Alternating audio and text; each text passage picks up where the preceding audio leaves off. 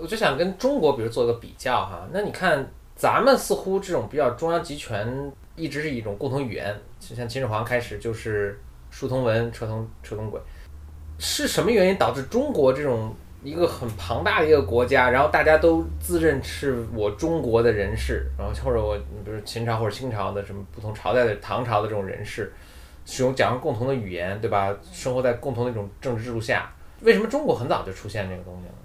其实这个我也是一直理解不了的，就是为什么我们的这个语言的迅速传播性这么的快？你即便你在现在你去欧洲，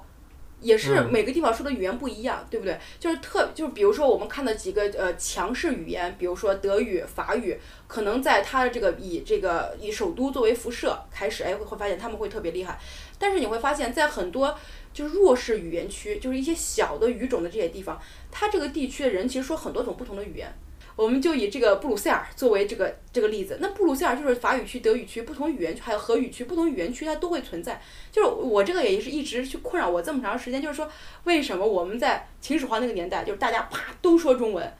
这真是不得而知。我曾经看过一个是说，他说这种地地缘决定论，他就说，因为中国的整个这个地形构造啊，它是一马平川，适合，嗯，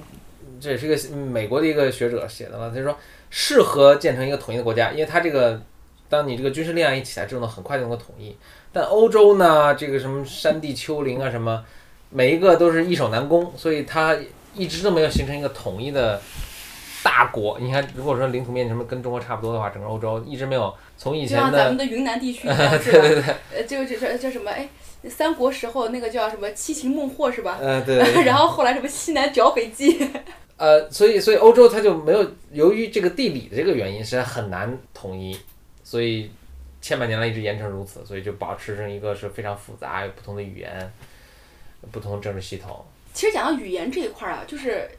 就是如何去界定这个语言和文字。简单来说吧，比如说我们家江苏的，苏南和苏北就说话都不一样。如果说你没文字，我们就说语言的话，那我们肯定不是一个听不懂国家人，我们都听不懂。所以我还看过一个一个一个理论，就是说咱们的这个文字，咱们的文字其实跟发音是脱离的，基本上就同一个字，广东人按广东人说法，咱北京人按北京人说法，但是写出来字是一样的。对，由于咱们是因为象形字，所以它跟声音基本上脱离了，当然也有形声字什么。但是它跟声音基本上是脱离的，所以导致呢，我们虽然语语说话不通，但是文字是相通的。但欧所以中国人、台湾人和这个日本人，比如闽我们在包括日本人，包括日本人，对。那但是你像欧洲，它是因为是拼音文字，所以它怎么说，它的语言、它的文字会逐渐按照它发音的改变而去改变，所以它它的文字总总是反映它的发音的。所以这个时候其实也有一定的解释力度哈。比如说，我们来分析一下，就是我们说了欧洲的文字，那我们就看，比如说法语文字，就是法国的语言文学、德国的语言文学从什么时候开始的？这个我们会发现，其实整个中世纪，直到中世纪末期之前，大部分的欧洲地区的文字，就是我们说的文字，不是说语言，文字都是拉丁语，都是因为是教皇统治，是以教皇的一种拉丁语言的形式出现。包括法语什么什么葡萄牙语、西班牙语、意大利语，就全都是拉丁语系语衍生就出来的。不管你的语言是什么样的，不管你的语系是什么，的确你是我的我的这个语系，但是文字，文字都是拉丁文，所以你会发现，不管是这个宗教的教义，就是当然我们那之后是有有发生变化啊，宗教的教义，还是说我们认为的一些像比如说欧洲中世纪那些特别典型的一些大部头的文学著作，早期的那些全是用这个拉丁文写的。但是呢，我们到后所以算是一个统一的文字。统一文字，所以这个时候你要说到神圣罗马帝国了，这个更扯了，就是再往前了，就到了这个中世纪的开始了，就是分裂为三个国家的这个时间开始了。所以你会发现，其实欧洲这么长时间，在文字上面来说，它是和这个语言是脱节的。你老百姓，我是完全不懂你这个文字的，对吧？因为我们是不一样的，所以这个可能也是一定的程度来解释。但是之后，这个也可以解释，就是这个民族国家为什么能够迅速的起来。刚才咱们说到这个百年战争和这个一六四八之后的一个不一样，用这个来对比这个所谓的国家领土这个东西来来来做。但是我们来看语言哈，同样在那个时代，也是在就是十三世纪、十四世纪这个时期，本土语言文学突然出现。比如说，你看这个呃叫《不玫瑰传奇》，我们把它中文翻译过来叫《玫瑰传奇》，就是用英语说就叫《The Romance of Rose》，就是当时最早的，也不叫最早，几乎是最早那一批的法国语言文学。你会发现用当地的语言来书写文字的文学作品出现了。好，我们我们这我们看这是法兰西，这个时候是在十三世纪、十四世纪这么一个这么一个时间段，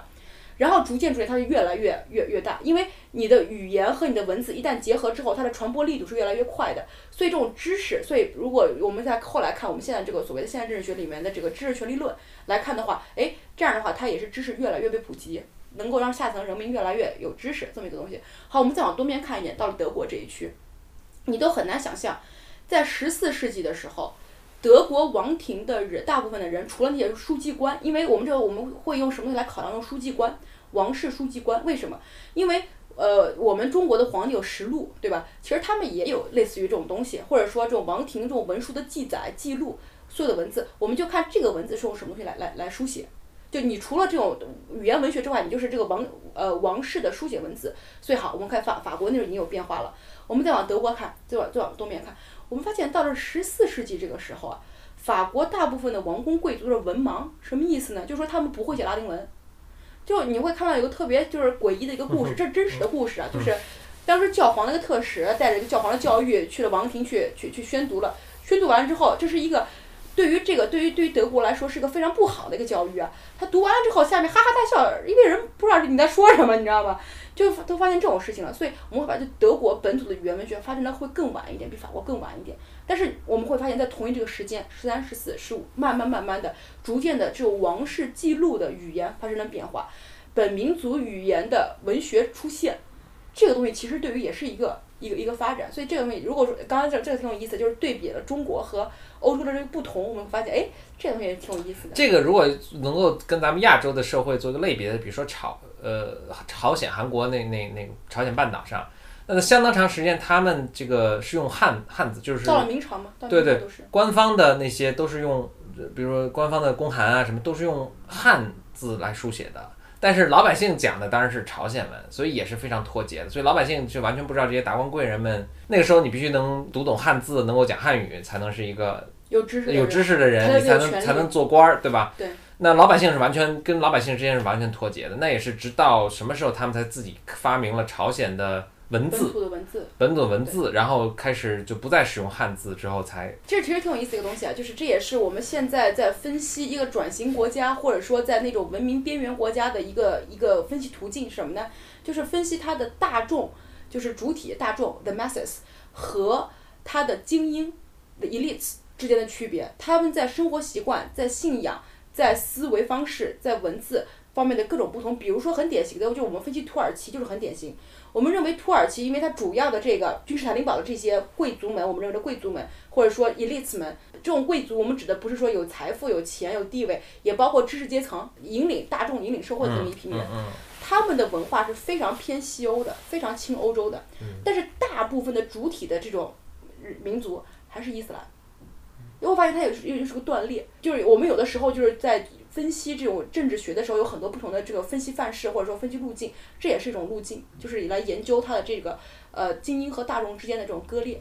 哎，那就就就这个把这话题扯开一点，就是说有这种割裂其实一直都存在啊。你比如说中国现在当然是一个和谐社会了，但是你看很多精英或者什么海归什么什么，他们的文化也是比如说更趋趋同于西方的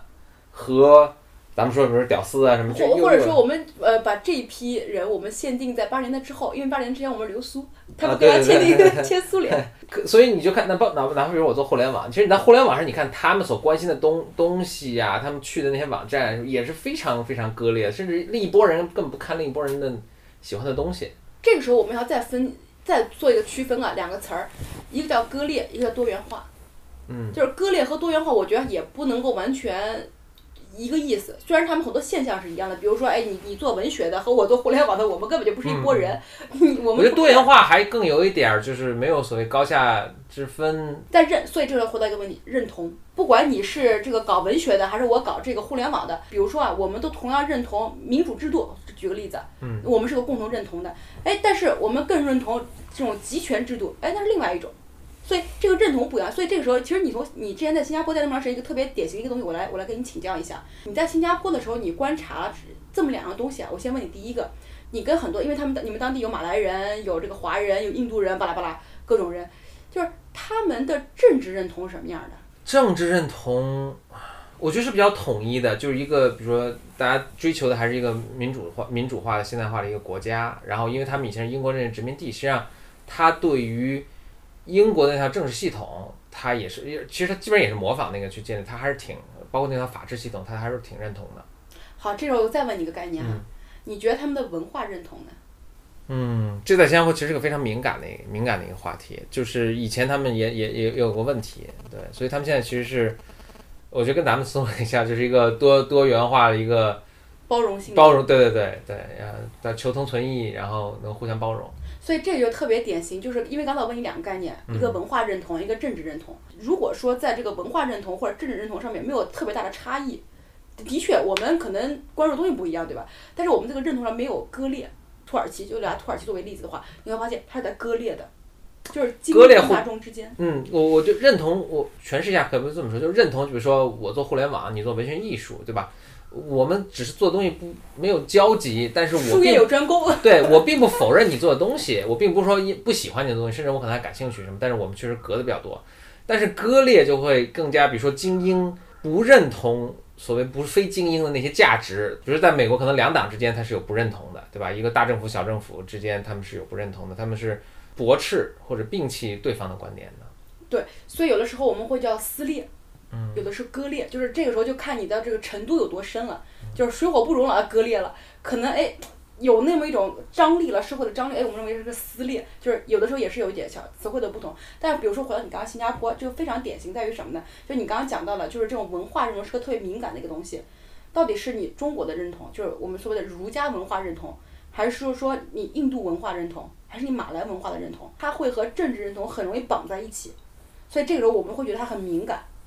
所以这时候你会发现，哎，在一个国家认同的时候，我们里面，哎，你居然还有政治认同，还有文化认同，还有这样不一样的东西可以可以可以包裹在一起。